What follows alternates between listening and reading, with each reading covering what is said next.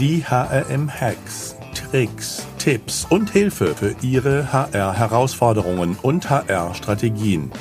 Denn der Mensch ist der wichtigste Faktor für den Erfolg Ihres Unternehmens.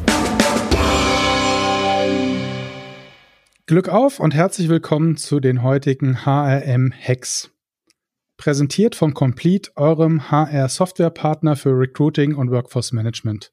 Unter hm.de slash Unternehmen slash Complete könnt ihr mehr über Complete erfahren. Herzlichen Dank für eure Unterstützung.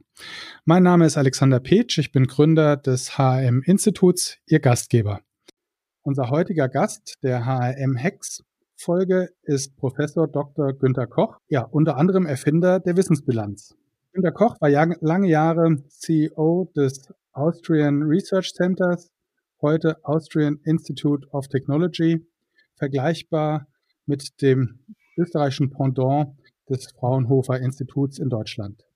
Günter Koch hat unter anderem auf Teneriffa die Humboldt Cosmos Multiversity ins Leben gerufen, eine Diskurseinrichtung des ganzheitlichen Lernens, unter anderem auch für ältere Menschen, bei der alle Teilnehmer, ob Professor oder Student, Wissen einbringen und sozusagen als Wissen- und Weisheitsträger betrachtet werden. Ich habe Günter Koch bei unserem langjährigen gemeinsamen Engagement im Rahmen des Leonardo Awards, des European Corporate Learning Awards, damals unterstützt vom Europäischen Parlament, der UNESCO mit dem Zentrum für Berufsbildung und dem deutschen Bildungsministerium kennen und vor allen Dingen schätzen gelernt. Günter Koch ist ein sehr wissensbegieriger Mensch und hat im wahrsten Sinne des Wortes eine Passion for Learning. Das hat mich vor allen Dingen immer sehr begeistert. Er hat in seinem Leben noch viele, viele, viele andere Dinge gemacht. Er ist unter anderem Founder des oder Co-Founder des New Club of Paris oder auch ähm, in letzter Zeit als Obmann der Gemeinwohlökonomieforschung in Österreich engagiert und aktiv. Und zurückkommt auf das Thema Wissensbilanz, ist das natürlich ein Thema, über das wir heute miteinander reden wollen. Günter Koch, schön, dass du heute bei uns bist. Danke für die Einladung. Ja, Wissensbilanz. Also selbst die österreichischen Universitäten sind ja mittlerweile verpflichtet, ähm, ihr Wissen im Rahmen einer Wissensbilanz äh, sozusagen sichtbar und messbar zu machen. Und äh, das hat sogar ja sogar Auswirkungen auf das Universitätsbudget. Erklär doch mal, lieber Günther, was ist denn eine Wissensbilanz?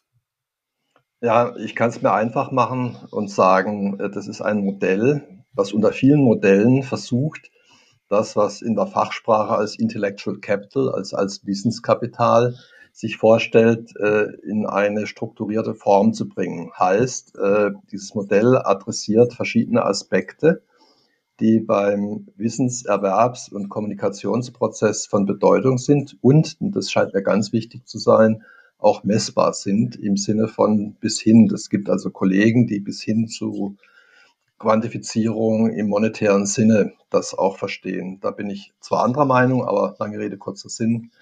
Es ist ein Modell.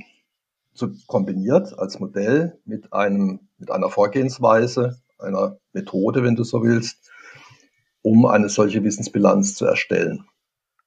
Was mich begeistert hat, ist vor allen Dingen, dass die Wissensbilanz auch die Grundlage oder die Möglichkeit bildet, Wissensmanagement in Organisationen besser zu verankern? Ja, das ist eine gute Frage, die du da stellst, weil das Thema Wissensmanagement hat natürlich extrem viele Schattierungen. Ich habe gerade in Vorbereitung auf dieses Gespräch ein Buch, was von der Kollegin Angelika Mittelmann, den Namen sollte man sich merken, nochmal angeschaut, die auf über 270 Seiten rund 70 verschiedene Modelle, die im Wissensmanagement notwendig sind, zitiert. Das beweist auch, dass es nicht nur eine Vielzahl von Methoden gibt, sondern auch, dass die Frage, wie man an die Sache rangeht, also wie man eine Wissensbilanz macht, wie man Wissensmanagement einführt, sehr, sehr viele Ansätze hat und äh, dementsprechend natürlich auch die Individualisierung dieser Ansätze pro Unternehmen eine durchaus spannende Frage ist, die aber gleichzeitig beantwortet, dass das nicht ein Standard äh, im Sinne von One Size Fits It All äh, darstellt. Wie geht man denn da vor, wenn man das Thema Wissensmanagement über eine Wissensbilanz sozusagen stärker im Unternehmen verankern und vorantreiben möchte? Ja, also meine persönliche Position ist, dass die Wissensbilanz eine Art Rahmenvorstellung oder eine Guideline äh, gibt für jemanden, der zwar mit Wissensmanagement zu tun hat oder motiviert ist, Wissensmanagement einzuführen, aber nicht so richtig weiß, wo ist der Anfang. Die Wissensbilanz selber als Modell ist ja eigentlich ein strategisches Werkzeug. Also ich gehe mal davon aus, dass in einer Organisation, wo die Personalberatung erkannt hat, dass die zukünftige Wirtschaft eine Wissenswirtschaft sein wird und jetzt einen strukturierten Prozess auflegen möchte, wie das Ganze gestaltet werden kann. Das heißt mit anderen Worten, die Wissensbilanz ist ein Werkzeug, was sich in die Unternehmensstrategie in erster Linie einbindet. Und als solche ist es auch ein strategisches Tool. Das ist meine Position. Die praktischere Frage, die du damit verbunden hast, na, wie mache ich das jetzt eigentlich? Die beantwortet sich, wie schon vorher gesagt, eigentlich daraus, dass äh, ich innerhalb der Wissensbilanz diesem Modell den Ankerplatz finden muss. Also im Klartext, ich habe die klassische Zugehensweise Vision, Mission, Strategy, also die, was will das Unternehmen? Das übersetze ich natürlich auch für das Wissensmanagement. Und dann wird es spannend, weil dann kommen die Individualisierung auf die Frage, äh, was sind die interessanten Dinge, die ich angehen muss. Und dann kommen wir auf die Prozesse im Unternehmen, wie ich Wissensmanagement auf, entweder aufbauen oder verbessern oder umgestalten kann. Und da sind dann natürlich die typischen Kernprozesse äh, adressiert. Also da reden wir nicht über alle Unternehmensprozesse, sondern nur die spezifischen Prozesse, die eben für Wissensmanagement notwendig sind. Und da ist es natürlich so, dass aus der eigenen Erfahrung gesprochen, wenn man neu beginnt, schon mal die erste Frage auftaucht, ja, wo ist denn Wissen im Unternehmen verankert? Nun kann man sagen, heutzutage, nachdem die Digitalisierung sehr fortgeschritten ist, weiß man natürlich, dass es äh, Software-Tools gibt, beispielsweise von Microsoft, SharePoint oder solche Dinge, die schon als Software quasi erzwungenermaßen Wissen aggregieren und speichern. Es gibt aber auch nach wie vor, und das wissen wir, sehr viel sogenanntes tazites Wissen. Das ist also Wissen, was äh, in den Köpfen und in den Verhaltensformen von Mitarbeitern drinsteckt was aber nicht verschriftlicht ist, nicht dokumentiert ist, aber trotzdem eine maßgebliche Rolle im, äh, in, zum Unternehmenserfolg beiträgt. Also dein erster Hack wäre eigentlich, mach dich auf die Suche nach dem Wissen im Unternehmen. Ja. Und Porsche erstmal, wo Wissen vorhanden ist und äh, sozusagen die Low-Hanging Fruits wäre vor allen Dingen, wo Wissen bis jetzt dokumentiert ist da sozusagen anzusetzen, oder? Ja, die, die Low-Hanging Fruits, das ist natürlich, äh, wie du richtig sagst, äh, insoweit einfach, als dass man da mit sehr simplen Methoden identifiziert, wo sind die Dokumente, wo sind niedergelegt. Das ist ja eigentlich äh, in fast jedem Unternehmen heute in Form von Handlungsanweisungen, Leitfäden, in irgendeiner Form von vorhanden. Selbst also der, der Autoreparaturbetrieb hat ja bestimmte Prozesse und Vorgänge, wie er eine Autoreparatur organisiert. Das könnte man schon als eine Art Wissensbasis betrachten. Und das sind, in dem Sinne sind das Low-Hanging Fruits. Da brauchen wir auch nicht lange rumdiskutieren. Das gibt es.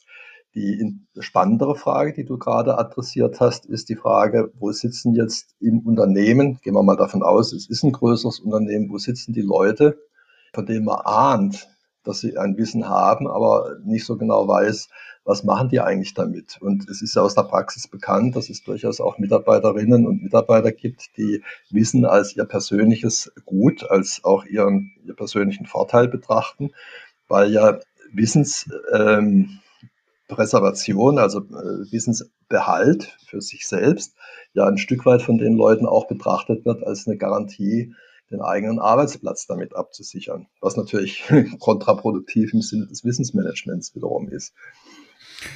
Also, wenn ich nochmal den zweiten Tipp vielleicht so zusammenfasse, also äh, Dokumentation ist natürlich die Voraussetzung, um Wissen aggregierbar zu machen und um darauf dann aufzusetzen und natürlich auch den Weg Richtung Wissensbilanz weiterzugehen. Aber das, was du gerade zum äh, Schluss gesagt hast, ist ja äh, die Fragestellung, wie motiviere ich Wissensträger dazu, ihr Wissen preiszugeben? Ja, was wäre denn da dein Tipp oder dein Weg? Das ist ein delikater Punkt. Ich meine, da gibt's natürlich, das wissen die Personaler natürlich äh, sicherlich besser als ich, der ich von der eher wissenschaftlichen Seite herkomme. Also das hängt natürlich mit der materiellen Bewertung, sprich also klassische Frage Gehalt oder Zusätze zum Gehalt. Das hat natürlich aber auch was mit der Stellung des Mitarbeiters im Sinne von von Lob und Unterstützung und Förderung zu tun. Also da kommt es eigentlich das ganze Instrumentarium was der Personalberater oder falls es konkreter wird, auch der Wissensmanager in seinem Portfolio hat, zum Tragen. Letztendlich, wenn einer nicht will, in Anführungszeichen, äh, lässt sich das aber auch markieren. Also es lässt sich natürlich auch durchaus darstellen, wenn jemand also nicht sein eigenes Wissen als etwas betrachtet, was ihm oder ihr selbst gehört, dann ist das ein sicher fundamentales Problem von dem ich, muss ich ehrlich gestehen, auch nicht wüsste, wie man das beheben kann. Im Wissenschaftsbereich, aus dem ich komme, ist das natürlich deswegen schon ganz anders, weil der Wissenschaftler, der macht ja Karriere, indem er sich äußert, indem er das, was er weiß, zu Papier bringt in Form von Publikationen. Das ist kulturell, muss ich zugeben, eine völlig andere Situation als in vielen kompetitiven Unternehmen. Aber eigentlich in Reinkultur das, was du als erste Punkte gesagt hast, nämlich Intensivierung und Stellung. Ja? Also von daher doch sehr vergleichbar, wenn man es runterbricht, was ist der Trigger oder der Motivator. Wo wir gerade drüber sprechen, das erinnert mich daran, dass wir vor, keine Ahnung, 15 Jahren unser Wiki-System damals eingeführt haben. Da waren wir natürlich noch viel stärker im, im Start-up-Modus und jetzt Wissen dokumentieren war jetzt überhaupt nicht hip und äh, war nichts, was sozusagen eigentlich meine Kolleginnen und Kollegen irgendwie machen wollten. Und wir haben es damals intensiviert durch Widerstand weil ich hatte eine Kollegin, die das unbedingt machen wollte. Und ich habe gesagt, ich bin voll dagegen als Geschäftsführer und, äh, und, und, unterstütze es nur dann, wenn es eine gewisse Dynamik äh, entwickelt, sich entwickelt hat. Und dieser bewusste Widerstand hat sozusagen zu viel, sehr viel Druck im positiven Sinne Druck auf der anderen Seite geführt, äh, der mich dazu motivieren sollte, es nachher dann doch zu machen. Und so ist unser Wiki entstanden, womit wir bis heute, ehrlich gesagt, sehr gut klarkommen und, äh, und das hast, leben. Das hast, ja? hast ja schon viel verraten, wie man das Ganze macht. Auch indem du das Wiki zitiert hast, hast du ja auch eine der, der meines Erachtens besten Dokumentationsformen. Also so ein Wiki ist ja natürlich äh, ideale Tool, um, um, um Wissen, äh, eben wie ich es anfänglich gesagt habe, explizit zu machen. Es geht ja immer den Prozess des Tatsitenwissens, also das, was jemand sozusagen für sich erworben hat, über, zu übersetzen in dieses explizite Wissen. Das ist eigentlich der, der Trick bei der Geschichte. Und du hast jetzt sehr schön beschrieben, wie du als Manager das hinkriegst. Ich meine, da gibt's halt auch viele Wege, die nach Rom führen oder zum Erfolg führen. Du hast das jetzt über die Widerstandsstrategie gemacht. Andere machen es natürlich etwas smoother und versuchen dann wahrscheinlich durch Streichverteilung von Streicheleinheiten das Ganze hinzukriegen. Ja, ja, das, was du gerade angesprochen hast, auch nochmal, lass uns doch nochmal drauf gucken, wenn es darum geht, Wissen zu dokumentieren, was sind denn die verschiedenen sozusagen Kategorien von Wissen? Weil ähm, über das, was wir besprochen haben, wer vielleicht nicht so tief im Thema ist, denkt da sehr stark an sozusagen strukturiertes, sozusagen organisiertes, prozessorientiertes Wissen, aber es gibt ja verschiedene auch Wissenskategorien. Ja, also das, das Wissensbilanzmodell gibt da natürlich eine Stütze, indem es äh, als Modell sagt, du musst also drei wesentliche Kategorien äh, von Wissens, wir nennen das Wissenskapital oder Potentialität oder Potenzial, dir anschauen. Das ist also zunächst mal überhaupt das Strukturwissen, was wir als Strukturkapital oder Organisationskapital äh, betrachten oder bezeichnen. Äh, da geht es eigentlich darum, klassisch, wie ist die Organisation daraufhin aufgebaut, damit Wissensprozesse überhaupt stattfinden können. Also sprich, gibt es einen äh, Chief Knowledge Officer oder jemand, der sich ums Wissensmanagement kümmert, der in der, äh, im Organigramm oder was immer die Strukturbeschreibung ist, platziert. Und also zu gut Deutsch, das ist also, wenn ich so sagen sollte, klassische Organisationsstruktur, Identifikation, immer mit dem, mit dem Hintergrund, es geht darum, Wissensträger und Wissensprozesse darzustellen. Die zweite, und das ist ja eigentlich die Kernkategorie, die ja auch den Personaler äh, interessiert, das ist das Humankapital. Und da haben wir eigentlich eine klassische Zugehensweise, wenn man es beginnt. Der Humankapitalverantwortliche wird natürlich darauf schauen, wo, wer hat welche Erfahrung, wer hat welchen Bildungshintergrund, wer hat welche Projekte gemacht und hat darüber schon bestimmtes Wissen aggregiert. Also all die Dinge, die Personen zugeordnet werden, von denen man erwartet, dass sie äh, zum Wohle des Unternehmens einen spezifischen Beitrag leisten. Das wird so grosso Motto unter dem Begriff des Humankapitals gefasst. Und das Dritte, eigentlich auch keine Neuigkeit, aber wichtig, dass man auch sich darauf konzentriert, ist das Beziehungskapital. Beziehungskapital, das ist natürlich sehr vielfältig und betrifft ja im Wesentlichen eigentlich alle Stakeholder des Unternehmens, als das sind Kapitalgeber, ja, äh, Lieferanten und so weiter. Und dann gibt es natürlich die zweite Hälfte, das ist sozusagen die Hälfte, die, die das Unternehmen bedienen und servicieren möchte. Das sind die Kunden, das sind Geschäftspartner, äh, strategische Partner zum Beispiel und so weiter. Das heißt mit anderen Worten, das ähm, Beziehungskapital ist ja eigentlich, wenn man es genau anschaut, die Absicherung des Unternehmens und die Begründung für seine Existenz, weil äh, ohne diese Beziehungen innerhalb des gesellschaftlichen und unternehmerischen Kontextes läuft ja gar nichts. Also wir haben die drei Kategorien. Ich habe es jetzt nicht sehr vereinzelt und, und sehr einzeln dargestellt, aber äh, wenn man eine Strategie zur Einführung einer Wissensbilanz sich vornimmt, dann sind es sozusagen die drei Hauptaspekte, auf die man sich zunächst mal konzentriert. Dann kommen natürlich die Prozesse, die ich schon angedeutet hatte. Prozesse im Sinne von, welche Prozesse gibt es, um eine Wissensbilanz zu erstellen? Oder? Ja, das sind, also es hat zwei Aspekte. Das ist einmal die Erstellung der Wissensbilanz. Ja, wie komme ich überhaupt dahin?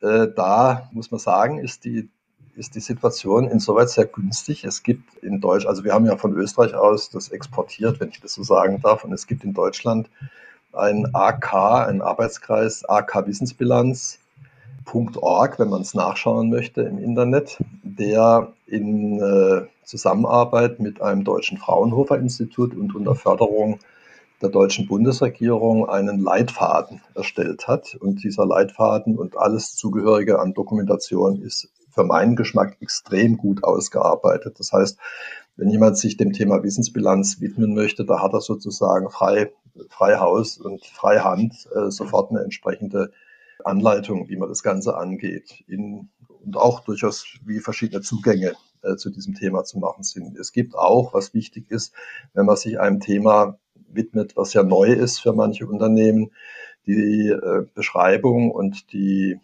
die Anleitung, wie man mit anderen, die schon viel Erfahrung getroffen haben oder die Erfahrungsaustausch dort betreiben, da gibt es eine Plattform. Also da ist man in einer sehr, sehr günstigen Ausgangssituation. Mhm. Jetzt waren wir bei den Prozessen. Jetzt hast du gesagt, gut, das ist ein sehr komplexes Thema, sage ich mal. Ja, also Prozesse, ich habe jetzt den Prozess angesprochen, wie eine Wissensbilanz, also über die Frage, mhm. wie eine Wissensbilanz eingeführt wird.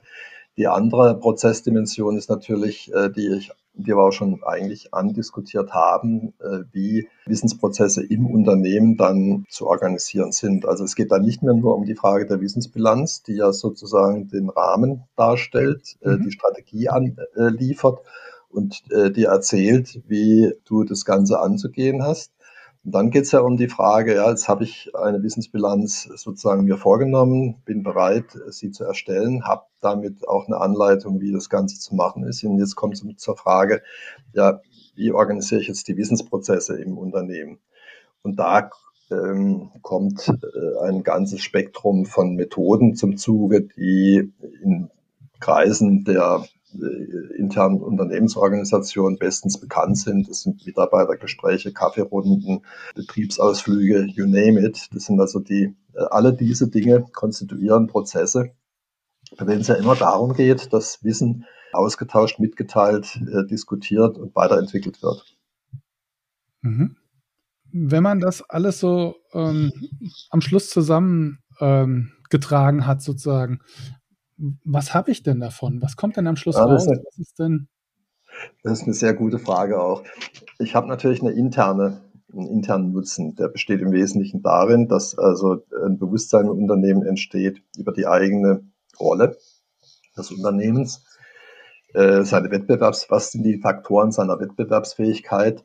Und man muss ja immer wieder sich zurückbesinnen. Es geht ja darum, dass wir in eine Welt eintreten, bei der Wissen eine ganz zentrale Rolle spielen wird. Also das ist zunächst mal äh, die Ermutigung der Mitarbeiterschaft, es ist die äh, Selbstfindung des Unternehmens, es ist das auch, was wir sehr oft mitbekommen haben, dass die Mitarbeiterinnen und Mitarbeiter dann plötzlich sagen, hoppla, jetzt weiß ich zum ersten Mal, wo ich eigentlich bin und was wir tun. Ja, natürlich wissen die schon, dass das Unternehmen etwas produziert, aber die, diese Identität die, des Unternehmens, die wird dadurch also sehr stark äh, gefördert. Der zweite große Aspekt ist, der ja in unserer kapitalistischen Welt, und das können wir ja nicht negieren, eine maßgebliche Rolle spielt, ist natürlich die auch ähm, monetäre, also sprich finanzielle Bewertung äh, des Wissens eines Unternehmens. Also es ist jetzt kein Witz, was ich sage, dass heute zu über 80, wahrscheinlich sogar zu 90 Prozent Investoren und entsprechende Analysten, die mit Investoren zusammenarbeiten, nicht notwendigerweise nur auf die Finanzzahlen schauen. Natürlich sind die immer noch das A und O in jedem Unternehmen, sondern in der Bewertung der Zukunft des Unternehmens an die sogenannten intangiblen, also nicht anfassbaren Werte. Und da spielt natürlich das Humanpotenzial, da spielt das Wissenspotenzial die maßgeblichste Rolle. Es gab in der Gründungszeit äh, der Wissensbilanzierung eine Bank in meines Wissens der Pfalz, die ihren Kunden gegenüber artikuliert, expresses Verbis artikuliert hat, wer eine Wissensbilanz macht, bekommt bei ihnen einen Zinsvorteil. Das waren keine riesig großen Zinsvorteile, aber immerhin hat diese Bank erklärt, äh, wir schätzen, dass Unternehmen erkennen, dass Wissen das A und O für ihre Zukunft ist und haben das entsprechend bewertet. Im großen Stile findet es natürlich bei den Analysten und, und äh, Unternehmensfinanziers eine ganz starke Bedeutung. Ich bin auch überzeugt davon, wer eine Wissensbilanz macht und über die Wissensbilanz ausweisen kann, dass er ein hohes Wissenspotenzial besitzt, dass der im, auch im Wettbewerb um die Finanzierung an vorderster Stelle liegen wird. Mhm. Das fällt ja sozusagen unter den Bereich Non-Financial Reports. Ja. Ähm, und aber so wie du es beschreibst, äh, durchaus mit Potenzial auf die Financial, äh, Financial Impact, sage ich mal. Ja, absolut. Mhm. Also es ist ja auch so, wenn man jetzt schaut, wohin die Tendenz geht, äh, es ist natürlich der momentane Impuls und das ist natürlich auch mehr im Vordergrund der Diskussion die ganze Frage einer nachhaltigen Wirtschaft und wenn wir jetzt die große Politik anschauen, Stichwort New Green Deal, und das herunterbricht, was äh, bedeutet das, dann wird man feststellen, dass dieser sogenannte Non-Financial Aspekt eine ganz maßgebliche Rolle spielt. Und da würde ich meinen wollen, dass, da, dass die Wissensbilanz eigentlich auch eine Art Pilotfunktion in diesem Prozess schon bis dato erfüllt hat. Es war eine der frühen sogenannten Non-Financial Reports. Äh, und wenn man jetzt mal genauer hinschaut, dann stellt man fest, dass außer der Wissensbilanzierung heute natürlich komplementär die Fragen wie in der Non-Financial, also in der nicht finanziellen Berichterstattung, die Themen Nachhaltigkeit, äh, Umweltentwicklungen, äh, ökologisches Wirtschaften etc. Das ist natürlich wichtig, weil dort adressiert man die eher materielle Seite der Wirtschaft, also da, wo Güter produziert werden, äh, Maschinen gebaut werden, Autos gebaut werden etc.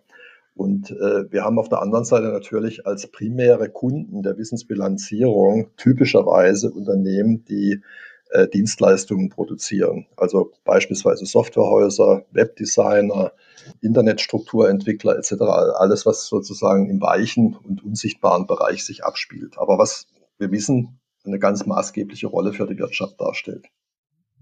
Wie ist das mit den Unternehmen äh, sozusagen EU-weit über 500 Mitarbeitern? Ja, da gibt es ja die gesetzliche Verpflichtung durch die EU-Kommission schon seit Jahren.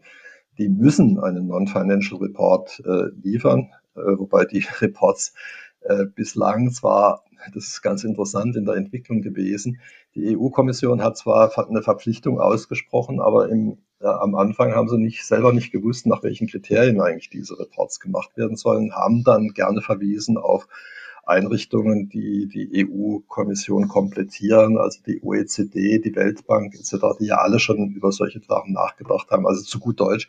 Äh, die, zunächst mal hat man verwiesen, hat gesagt, schaut euch das mal an und schreibt eure Non-Financial Reports nach diesen Mustern. Mittlerweile ist es so, es sind auch entsprechende Konsultationsprozesse unterwegs, dass eine Vielzahl, also eine echte Vielzahl von solchen äh, Organisationen, die sich mit dieser Frage befassen, ob das jetzt die General Reporting Initiative, ob das die IFRS äh, Bilanzierungsrichtlinien sind, also you name them, äh, ob das die internationale Arbeit, Arbeitsorganisation, die ILO in Genf ist. Es gibt fast keine große Organisation mehr, die nicht an diesem Diskussionsprozess teilnimmt. Und das macht natürlich die Sache ein bisschen schwierig.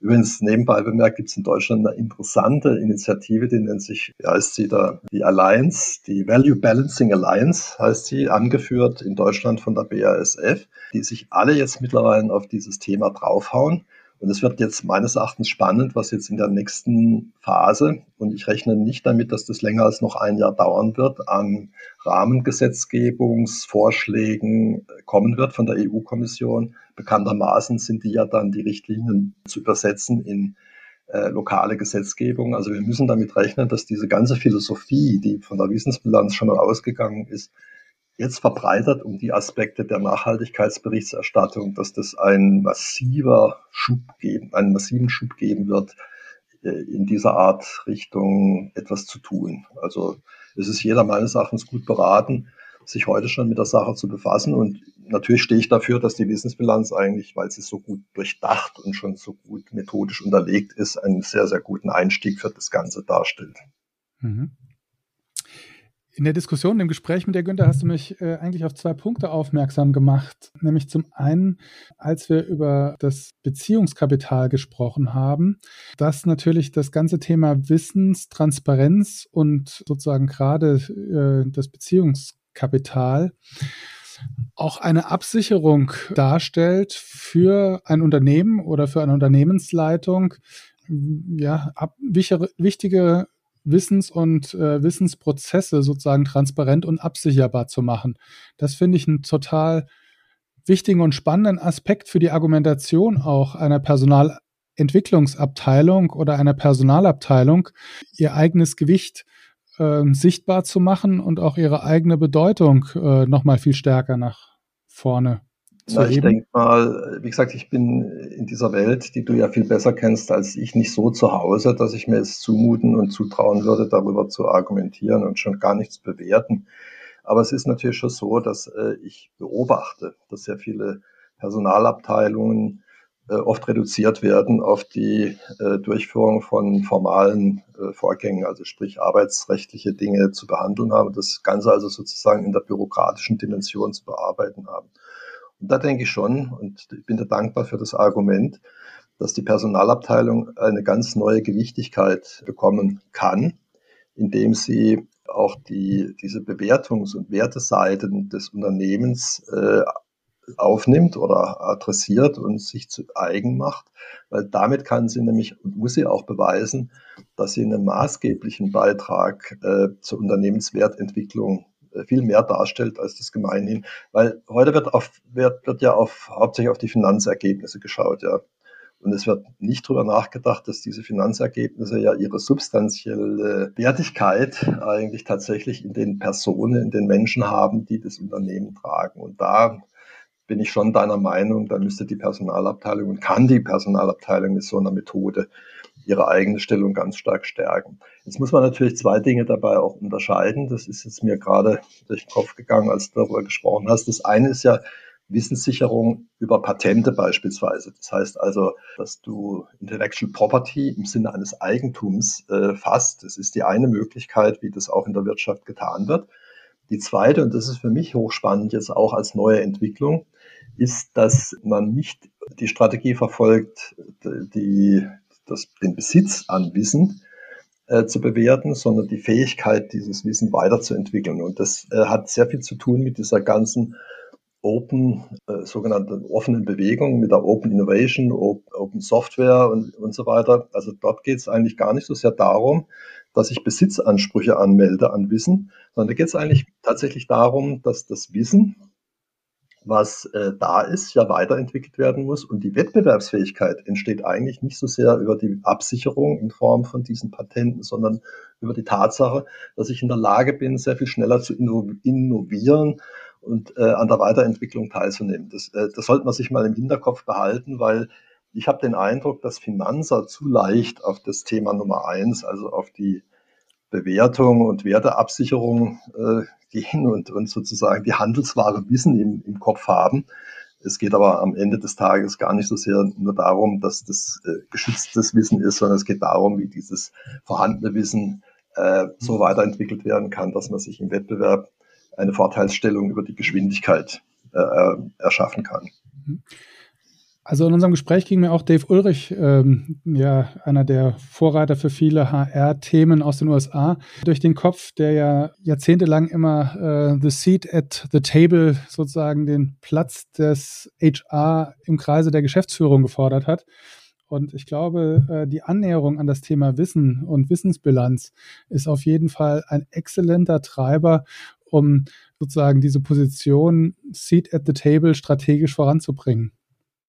Also ich kann das nur eigentlich unterstreichen kann, obwohl ich hier sehr gerne wortreich über die Dinge rede, aber da, da kann ich nur sagen, da, da kann ich einen großen Haken dahinter setzen, was du gesagt hast. Ja, lieber Günther, also erstmal herzlichen Dank für dein, deine Insights sozusagen und du, der dich jahrzehntelang mit dem Thema beschäftigst. Äh, sehr spannende Diskussion, hat mich sehr inspiriert. Ich freue mich, äh, wenn es euch als Zuhörern auch gefallen hat. Ihr findet eine Zusammenfassung dieses Podcasts unter hm.de. Einfach Günter Koch in die Suche eingeben oder unter podcast.hm.de. Wenn es euch gefallen hat, äh, wir freuen uns auf euer Feedback. Abonniert unseren Podcast oder gebt uns eine gute Bewertung ab. Lieber Günther, nochmal herzlichen Dank für deine Tipps und für deinen vielen Input. Ich danke, dass ich da dran teilnehmen durfte. Ich finde es immer wieder spannend äh, über Themen, die ich eigentlich für mich schon längst irgendwie so verbucht hatten, als müssten die gängig sein. Das, die Wissensbilanz ist ja von mir mit einer Kollegin im Jahre 1997 angezettelt worden, 98 äh, erstmals ausprobiert, im Jahr 2000 zum ersten Mal international bei einer internationalen Konferenz vorgestellt worden und äh, so gesehen jetzt äh, im sozusagen Erwachsenenalter von 21 Jahren äh, sich befindet. Jetzt könnte man sagen, naja, in unserer schnelllebigen Zeit ist das äh, als ein, eigentlich schon ein, ein Verkreisungsalter. Ich sehe es aber eigentlich anders. Ich habe mit meinem Kollegen, äh, dem schwedischen Vordenker, der eigentlich vor mir schon das Ganze begonnen hat. Wir bezeichnen uns auch immer als Großvater und Vater der Wissensbilanz. Das ist Leif Edmundsen in Schweden. Das haben wir jetzt feststellen können, dass witzigerweise in diesen Tagen das Thema wieder in neuem Gewande daherkommt. Wir haben jetzt gerade festgestellt, wir sollten eigentlich unsere Ideen, die wir schon vor so langer Zeit geboren hatten, noch einmal neu auflegen. Und äh, ich denke, lieber Alexander Page, du bist der Beste, der sowas hinbekommen kann. Ich wünsche dir dabei und deiner Firma das Allerbeste. lieber, ja, lieber Günther, herzlichen Dank. Ja, Leif ist äh, natürlich auch jemand, den ich sehr schätze und immer äh, auch ein sehr inspirierender Gesprächspartner und vor allem unglaublich smarter und sympathischer Mensch. Ja, also danke fürs Zuhören. Glück auf, bleibt gesund und denkt dran, der Mensch ist der wichtigste Erfolgsfaktor für euer Unternehmen.